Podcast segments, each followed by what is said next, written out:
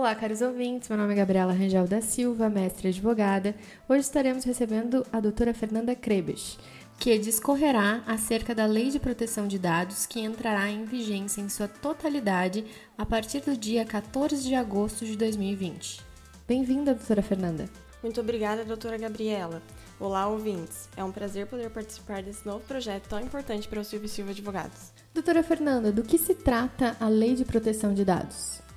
Então, doutora Gabriela, a Lei de Proteção de Dados, ela tem o objetivo de coibir o mau uso do, dos dados pessoais repassados para todo e qualquer tipo de empresa, seja ela física ou eletrônica, a fim de impedir, por exemplo, o repasse de informações a outras empresas, como o número de telefone, CPF, sem a devida autorização pessoal do consumidor. Na prática, então, quais seriam as mudanças que a Lei de Proteção de Dados trará? Bom, para o público em geral, ou seja, os consumidores, a lei trata da garantia da inviolabilidade do direito de sigilo, tendo, portanto, garantia acerca de que seus dados não serão repassados para quem quer que seja. Para os empresários, as mudanças serão ainda mais significativas, pois precisarão se adaptar às novas normas trazidas pela lei.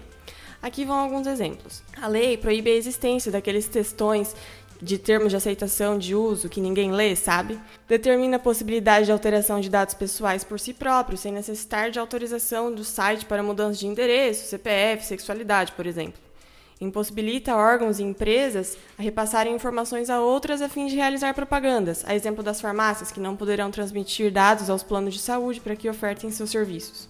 As empresas coletoras de dados, chamadas controladoras, precisarão manter os seus registros de coleta de dados, a fim de que, se determinado pela autoridade competente, deverão apresentar relatórios de coleta e alterações dessas informações. Se você mora em um condomínio ou trabalha em um edifício que tem entrada biométrica como meio de identificação para ingresso, tal norma precisará ser rediscutida em assembleia, a fim de que se entenda sua real necessidade. As consultas ao SPC e Serasa, por exemplo, serão facilitadas, devendo os órgãos, inclusive, demonstrar a origem e o cálculo das dívidas. Será possível ainda o pedido de portabilidade dos dados pessoais entre as empresas. Dentre outras mudanças que a Lei de Proteção de Dados trará, incumbindo deveres, obrigações e direitos a todos os envolvidos, sejam eles consumidores ou fornecedores, a lei visa de fato o direito amplo ao acesso aos dados e a total descrição em caso de necessidade de fornecimento. Quem fiscalizará a lei de proteção de dados? Ótima pergunta, doutora Gabriela. A lei criou um órgão especializado para fiscalizar a correta aplicação da norma, chamada ANPD, que significa Autoridade Nacional de Proteção de Dados, que é controlada pelo Presidente da República. A lei é válida apenas no território nacional? Não.